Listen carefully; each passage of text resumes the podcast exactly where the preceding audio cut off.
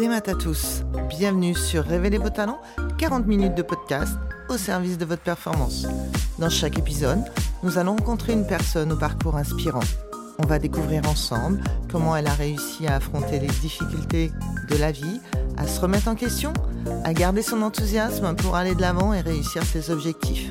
Parce que dans toutes ces histoires de performance, d'espoir et de persévérance, il y a plein de clés qui peuvent nous servir à tous. Et grâce à ça, vous aussi, vous pourrez devenir l'architecte de votre réussite. Ici Christelle Blandin, et je vous envoie aujourd'hui une bonne dose de motivation. Imaginez-vous une femme, mais pas n'importe quelle femme, une aventurière des temps modernes, une femme qui est allée six fois en Antarctique, une femme qui parle cinq langues, une poète, une dessinatrice, elle a déjà trois livres à son actif, une femme à la fois architecte et navigatrice, une femme qui anime des conférences aux quatre coins du monde qui a traversé l'Atlantique en solitaire sur un bateau d'à peine 8 mètres. Alors cette femme, vous l'imaginez comment? Cette femme, c'est Tamara Klin. Elle est brésilienne, elle a à peine 25 ans et elle a déjà une vie bien remplie. Une chose est sûre, elle ne s'impose aucune limite. Amoureuse des embruns et des grands voyages, cet esprit libre a su tout mettre en œuvre pour réaliser ses rêves les plus fous. Installez-vous confortablement. Aujourd'hui, dans Révéler vos talents, nous allons parler de mille nautiques, de banquise et de vent. Nous allons aussi parler de motivation, d'enthousiasme, de remise en question et d'une incroyable capacité à aller de l'avant, coûte que coûte. J'ai toujours bien aimé la mer, j'ai toujours bien aimé les bateaux. J'ai connu la mer grâce euh, au, récit que mon papa me racontait quand j'étais enfant. Il est, je suis fille de marin et quand il partait euh, pour ses voyages, il passait euh, six mois jusqu'à un an loin de la maison. Et quand il revenait, il me parlait de ces euh, morceaux de glace qui étaient plus grands que notre maison, qui étaient plus grands que notre quartier, qui étaient plus grands que notre ville entière. Il me parlait de ces vents qui étaient tellement forts qu'ils pouvaient bah, faire voler des gens. Et il me parlait euh, de, ces oiseaux euh, qui étaient tout petits, mais qui étaient capables de faire le tour du monde. Ils me faisaient rêver et j'ai rêvé d'un jour à pouvoir vivre ça aussi. Euh, mais je suis née à São Paulo, c'est un peu la New York brésilienne, assez loin de la mer.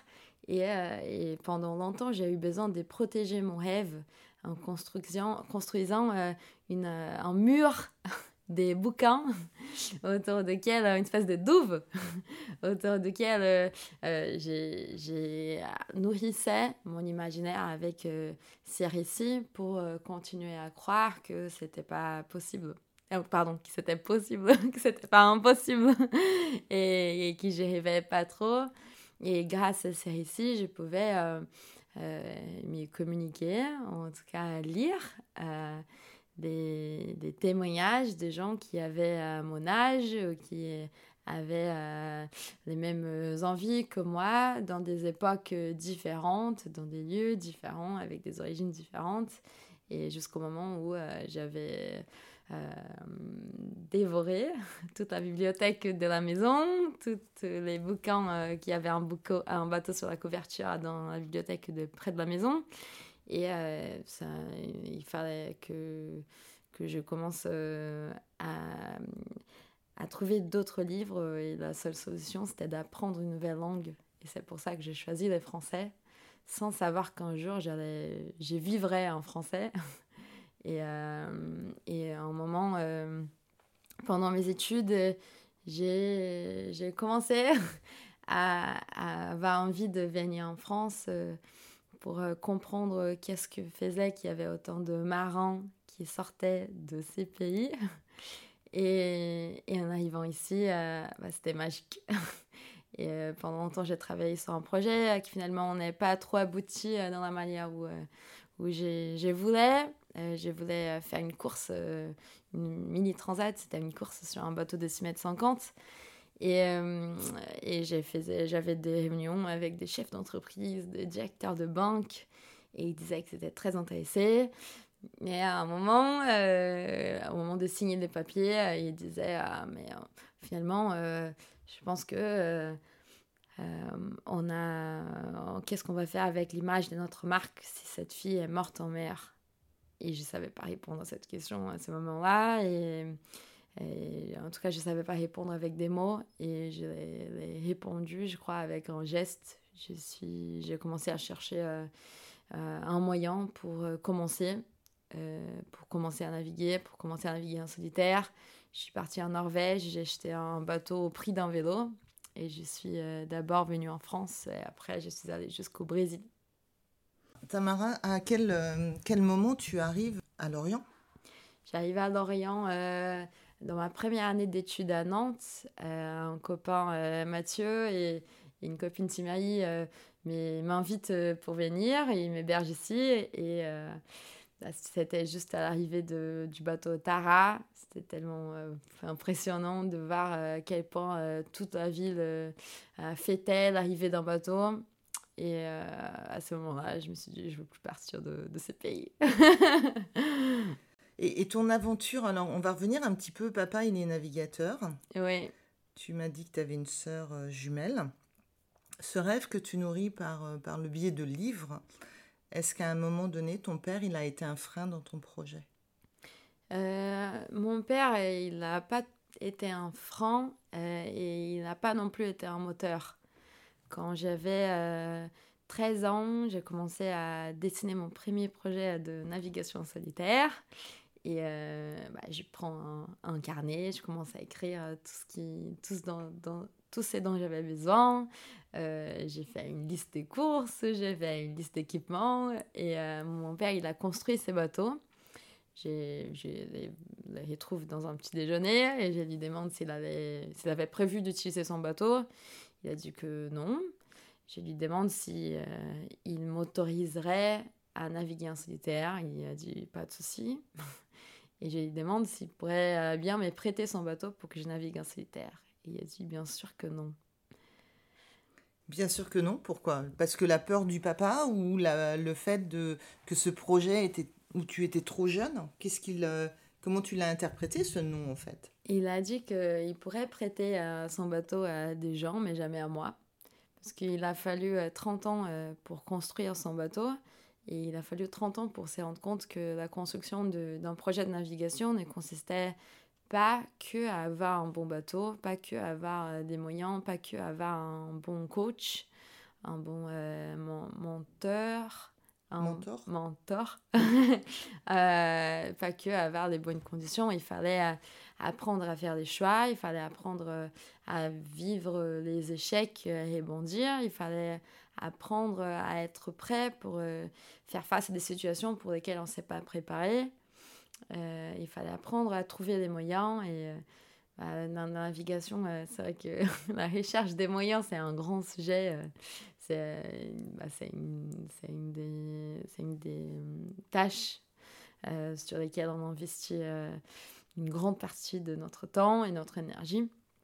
Et, et que euh, pour que je devienne navigatrice, il fallait que j'apprenne à construire mon propre chemin.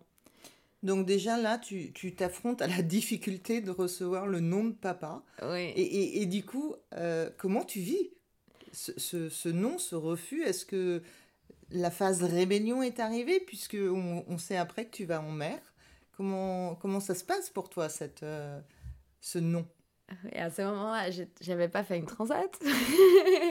j'avais pas mon propre bateau, j'étais loin de le faire. Je, euh, j'allais acheter mon premier bateau euh, juste euh, dix ans plus tard. Et à ce moment, je me dis que mon parcours allait peut-être être un peu plus long que ce que j'avais prévu, que mon voyage ne se ferait pas tout de suite. Et, mais en même temps, ça m'a donné une énorme liberté. Je pense de, pour pouvoir faire des choix sans lui demander son avis quand on grandit dans une famille euh, où euh, nos parents euh, font à peu près la même chose qu'on a envie de faire, et, encore si nos parents sont des références dans les métiers, comme c'était le cas de mon père dans mon pays, ça peut être un peu, ça peut nous faire peur. et, et, ça me faisait un peu peur. et j'entendais souvent, même de mes collègues, que euh, voilà, mon père était leur héros, euh, qu'ils avaient lu tous les bouquins, euh, que, que leurs parents aussi, ils étaient trop fans de mon papa. Et, et je sais pas pourquoi, mais il y a des gens qui croient que la, la compétence, ou les savoirs, l'expérience, elles sont transmises dans les ADN. Et moi, franchement, à 13 ans, je ne savais pas grand-chose sur les bateaux. J'avais eu la chance de faire quelques navigations en Antarctique avec mes parents, mais j'étais pas capable de, naviguer toute seule. C'est comme si j'avais... Euh, c'est comme si on passe notre vie à, à, voyager euh, dans les sièges du passager. même si on a fait beaucoup de, de, kilomètres dans les sièges du passager, ça ne veut pas dire qu'un jour on serait capable de conduire la voiture. Et c'était un peu les cas. Je savais, j'avais les goûts de qu'est-ce que c'est de, d'être en mer, qu'est-ce que c'est de, de naviguer, qu'est-ce que c'est d'aller loin, mais je savais pas comment y aller euh, par moi-même. Et, et, pendant longtemps, j'ai senti un petit peu la pression de euh, c'est la fille de. Euh, la fille de, ça fait peur, c'est assez oppresseur de fois. on croit que voilà, les, les échecs ils sont définitifs parce que c'est comme si les échecs ils disaient qu'on ne pourrait jamais euh, euh, jamais réussir parce que parce que héros il n'y a pas d'échec et moi j'avais j'allais dans les, ports et souvent j'avais envie de, de naviguer avec des gens et je bah, j'entendais la phrase ah désolé on peut pas te prendre parce que c'est un voyage que que d'hommes pas on prend pas de filles. Oh non, tu peux pas y aller parce que c'est trop dangereux. Donc j'étais aussi un peu euh, bah, épargnée euh, dans les mauvais sens du mot.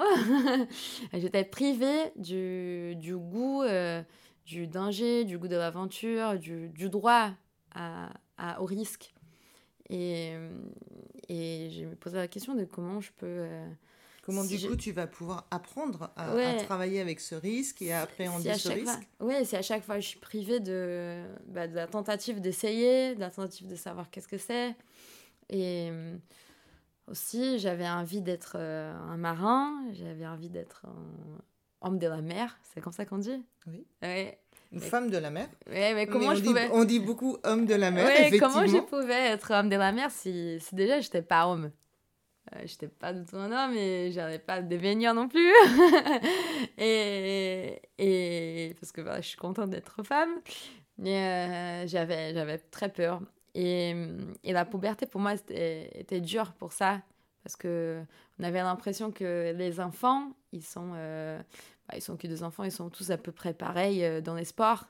Jusqu'au moment où la puberté arrive et les filles commencent à avoir des sangs, et commencent à avoir des règles, et commencent à avoir mal au ventre. Et les garçons, euh, ils sont des fois plus costauds qu'avant. Et, et du coup, euh, les garçons, ils veulent plus euh, nous prendre pour leurs équipes, dans leurs équipes. Et, et on sent qu'on est moins capable.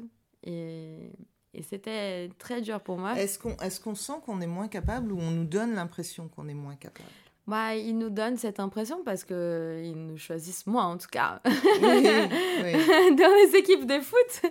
Euh, oui, avant la puberté, j'ai, bah, voilà, j'étais plutôt forte en foot. au Brésil, comme la France, on aime beaucoup les foot. Et, euh, mais après, euh, à la puberté, ouais, je, ils, me, ils me prenaient moins dans leurs équipes. Donc ça m'a fait... Oui, c'était dur pour moi. Et je pense que c'est aussi pour ça que j'aime bien l'idée de naviguer en solitaire parce que quand on passe plusieurs années à, avoir l'impression, euh, bah, grâce au, en fait, à cause des récits des gens, euh, que euh, on est moins euh, costaud qu'un garçon, qu'on est moins capable qu'un garçon de prendre des décisions sous, stress, ou que on est plus faible ou plus mince, plus tolérante à la fatigue. Euh, on peut avoir, on peut croire qu'on est, qu'on peut pas arriver à affronter euh, bah, les distances, la solitude et, euh, des conditions difficiles qu'on rencontre souvent en mer. Et quand j'y vais toute seule, j'ai pas le choix. Et pour, pour la mer, la mer n'est pas intéressée si je suis fille ou garçon, si je suis jeune aux vieilles, si je suis euh, brésilienne, aux françaises, euh, aux chinoises, euh, aux la mère La mère fera pas de différence, effectivement. Non, pas du tout. Et ça, c'est bien. Hein, j'adore cette sensation. Alors, donc papa dit non, il ne te prête pas son bateau. Comment, après quelques années, tu fais le projet? Et là, on, va rentrer effectivement dans, dans, ce qui t'est arrivé, comment tu as construit ton projet pour justement prendre cette liberté de partir, partir en mer toute seule. Ah, j'avais, pendant longtemps, j'avais travaillé sur ces projets de construction de bateaux pour faire cette course. Et euh, T'avais quel âge à l'époque J'avais 21. Euh, et je travaillais euh, avec cette copine, Timéry Dessous. Et, et finalement, quand on passe deux ans à travailler sur un projet et qu'on fait les tours de plein d'entreprises, on, on s'habitue à recevoir plein de noms et plein d'absences de réponses. On commence un peu à, à, à se rendre compte de, de quelles sont les difficultés. On apprend aussi à nous présenter, à force d'en faire beaucoup, des présentations. Et, et, les projets, euh, que, les projets de, que, de navigation euh, entre la Norvège et le Brésil, c'était pas un projet sur lequel j'ai beaucoup bossé. Mais je pense que l'expérience que j'ai gagnée euh, après ces deux ans de préparation sur un autre projet m'a appris beaucoup de choses. Et finalement, c'était plus simple de faire ce deuxième projet. Euh, la première, les premiers, hum, je pense, postulats, c'était euh, bah, l'idée, c'est juste de me donner les moyens d'essayer. Donc, je veux juste me donner les moyens, euh, même si j'ai pas d'argent, même si j'ai pas toutes les, meilleures conditions du monde, même si c'est pas les meilleurs bateaux, je vais commencer quelque part. Et euh, donc, je vais en Norvège euh, grâce à l'invitation d'un follower de YouTube. Et, quand j'arrive là-bas, euh, au départ, il devrait me prêter son bateau. Et c'est lui qui me dit Tamara, je pense que pour que tu apprennes à, faire des, prendre des décisions par toi-même et pour que tu puisses être capitaine d'un bateau, il faut que tu, tu ailles ton propre bateau. C'est juste quand tu seras propriétaire du bateau que tu pourrais, euh, tu auras la liberté de faire euh, ce que tu penses être bien sans avoir besoin de demander euh, à, à, quelqu'un qu'est-ce qu'il faut faire, comment il faut faire. et, et il m'a dit, au lieu de te prêter mon bateau, je vais t'aider à acheter les tiens. Et à l'époque, bah, j'étais étudiante, étrangère, euh, j'avais pas de logement. je ne pouvais pas rentrer au Brésil parce qu'on était euh, bah, en plein Covid. Je n'avais pas réussi à prendre un stage. J'étais un peu euh, dans... En fait, tous mes projets, ils n'avaient pas abouti comme j'avais prévu. Donc, tu as, affronté l'échec à chaque fois, mais tu as su rebondir je pense que oui, j'avais une phrase dans la tête presque euh, bah, dans tous les moments de difficulté. C'était une phrase d'une prof d'architecture, euh, Françoise Coulomb, qui disait euh, La mission des architectes, c'est de transformer les inconvénients en avantages. Donc, je me retrouve à Nantes sans logement, sans pouvoir rentrer au Brésil, sans stage. Euh, j'ai venais de rompre avec mon copain, c'était une rupture très difficile. Et je me dis, bah, c'est peut-être une opportunité de, faire, de prendre des risques. Parce que j'avais vraiment très peu à perdre maintenant. T'avais plus rien perdre plus rien. Et euh, vu que j'avais pas grand-chose à perdre, je pense que c'est une bonne occasion euh, pour prendre des risques. Voilà, donc euh, j'ai décidé de commencer à chercher ce bateau. Euh, je trouve un bateau qui n'était pas un super état, mais il, avait l'air, euh, bah, la structure avait l'air bien. Et euh, j'ai l'achète au prix d'un vélo d'un monsieur très sympa, un Finlandais qui habitait en Norvège. Et, et je pars pour mon, ma première navigation toute seule et direction vers la France. Donc tu pars de Norvège et tu reviens, tu reviens sur l'Orient?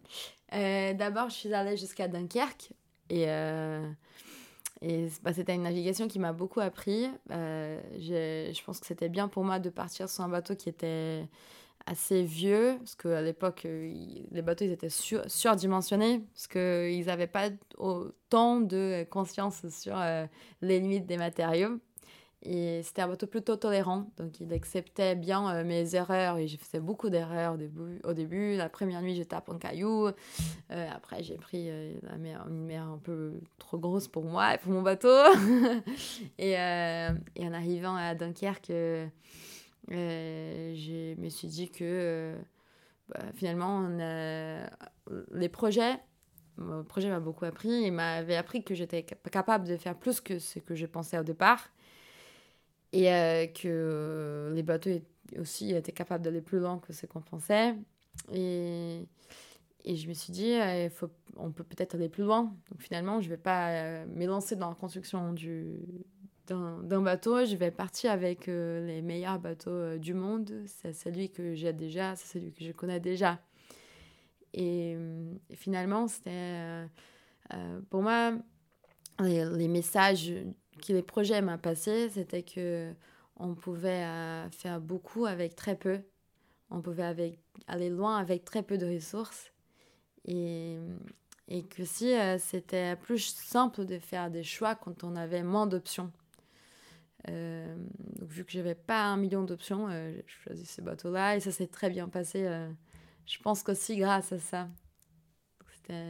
C'était chouette. donc le, le, bateau est la ressource. Par contre, tu pars en mer, Norvège, Dunkerque, t'affrontes des choses.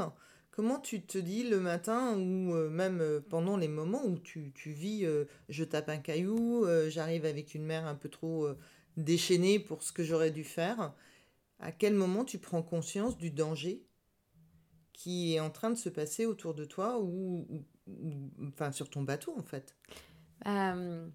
Je, je pense que j'avais pas conscience des dangers.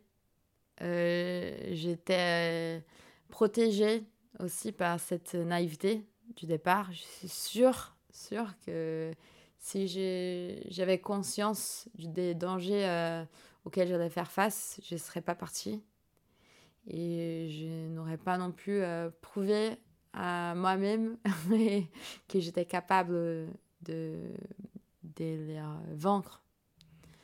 Donc, euh, j'ai vécu plein de situations, bah, typiquement quand j'ai tapé les cailloux, quand j'ai perdu les pilotes automatiques au poteau noir, euh, et, et j'étais à la barre, euh, j'avais envie d'abandonner, mais j'ai regardé autour de moi, il n'y avait que de l'eau, euh, j'étais une semaine encore du Brésil, j'avais envie de... Ça, c'est dans, la deuxième, dans le deuxième projet ouais. que tu nous racontes. Tu vas nous raconter un petit peu. tu avais envie d'arrêter, pardon, je te coupe sur ça, et tu as quand même continué. Mais si on revient sur ce premier projet, tu n'avais pas de peur puisque tu connaissais pas? Oui, je connaissais pas. Et aussi, euh, mon père, euh, une fois, je lui ai demandé des conseils euh, par rapport à un projet que j'avais. Et il m'a dit compte pas sur moi pour des conseils. Si tu veux naviguer, bah, dis-moi juste quand tu arriveras. Papa, il, est, il est vraiment force de... Comment, comment tu vis cette relation avec ton père qui a l'air assez... Euh, quand on écoute, hein, euh, il y a juste deux, trois phrases, on se dit, waouh, c'est quelqu'un de, de, très dur. Ou euh, avec toi? Je pense qu'il est un peu dur, oui. Je sais pas si c'est par sa création. Et, mais oui, des fois, il est un petit peu direct. et très concis dans ses phrases. Je pense que bah, d'un côté c'est sûr que je peut-être j'aurais gagné un petit peu de temps euh, j'aurais pu commencer plus tôt euh, si euh, j'avais bah, par exemple si mon papa m'avait dit qu'est-ce qu'il fallait faire s'il m'avait donné des conseils s'il m'avait donné des contacts s'il m'avait s'il m'avait donné de l'argent et et je pense que ça aurait été bah, ça aurait été très bien. Par contre je ne crois pas que j'aurais appris j'aurais, en tout cas, j'aurais pas musclé autant euh, ma capacité à, à faire face euh, aux refus, aux non, aux, aux, échecs. Ça t'a forgé en fait? Je pense, ouais. J'ai, cette sensation en tout cas, parce qu'à chaque fois que je faisais face à un défi, je pouvais me dire, en fait, je suis déjà partie de plus loin. je connais qu'est-ce que c'est de ne pas réussir, euh, de découvrir que les choses sont plus dures que ce qu'on pensait. Même en France, euh, c'est un exemple un peu, c'est pas très sportif, mais en arrivant ici, j'avais, je, je savais pas très bien parler français. Et euh, j'ai arrivé pour une année de cours en architecture navale, où dans la classe, il y avait, la plupart, c'était des garçons, des ingénieurs qui avaient déjà travaillé un peu dans les milieux. Et moi, j'arrivais même pas à comprendre les, les phrases qui disaient les enseignants. Donc euh, je me sentais euh, bah, très. bah, je sais que j'ai partais de bien plus loin qu'eux. souvent, j'étais prise par un idiot parce que quand on ne sait pas parler, euh, les gens traitent comme des enfants. Parce que notre langue équivaut à une langue d'un enfant de deux ans quand, quand ça fait deux ans qu'on a commencé à étudier la langue. Et, euh, et, à chaque fois que j'avais envie d'abandonner à la formation, parce que je ne comprenais pas, parce que les gens ne me comprenaient pas, je me disais, en fait, ça a déjà été tellement plus dur. je suis partie tellement loin pour venir ici que juste euh, apprendre la langue, ça peut pas être un truc qui m'ait fait abandonner. Donc tu as continué, tu as persévéré. Oui, parce que je savais que c'était la chance que j'avais de pouvoir apprendre qu'est-ce que c'était la construction d'un bateau, qu'est-ce que c'était le dessin d'un bateau, comment les bateaux étaient nés. Donc qui, quelle est la main tendue que tu as trouvée à ce moment-là? Parce que tu viens du Brésil, tu parles pas français, tu arrives avec euh, cette conception assez particulière de l'ingénieur.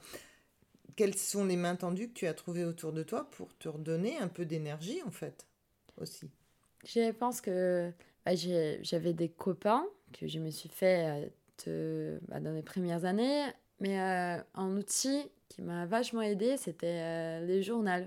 J'écrivais des journaux.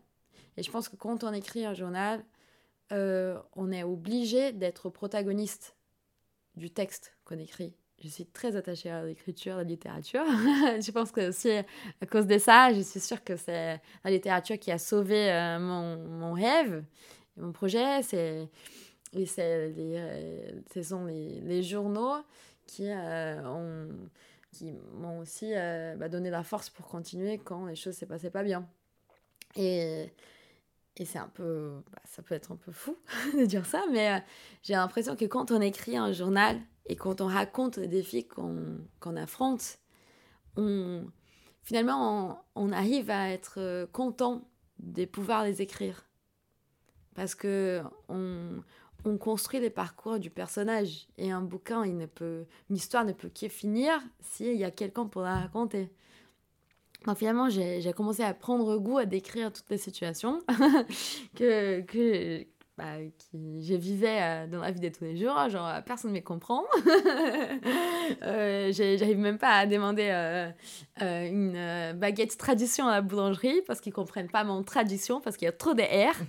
et, et j'arrive pas à faire la différence entre dessous et dessus. Et ça, c'est quelque chose que je n'arrive toujours pas à faire la différence. Et quand on écrit, finalement bah, on arrive à être un peu euh, les, les, héros de notre petit récit. Et on se rend compte que notre histoire, elle existe. Qui, même si euh, tout le monde s'en fout qu'on est là, euh, que, que, les profs nous traitent euh, mal euh, parce qu'ils ils croient qu'on est, on a des limitations de, intellectuelles. Alors que là, c'est juste une limite de la, la langue. La langue. D'apprendre cette langue qui est, qui est, particulièrement difficile. En tout cas, c'est ce qu'on nous dit quand on est français. C'est pas une langue facile à apprendre. Donc il y a, y a, eu toute cette volonté et tu as été mise dans une case qui n'était pas forcément et qui était loin d'être la bonne case. Oui, il y a beaucoup de sportifs qui, qui font face à ça aussi.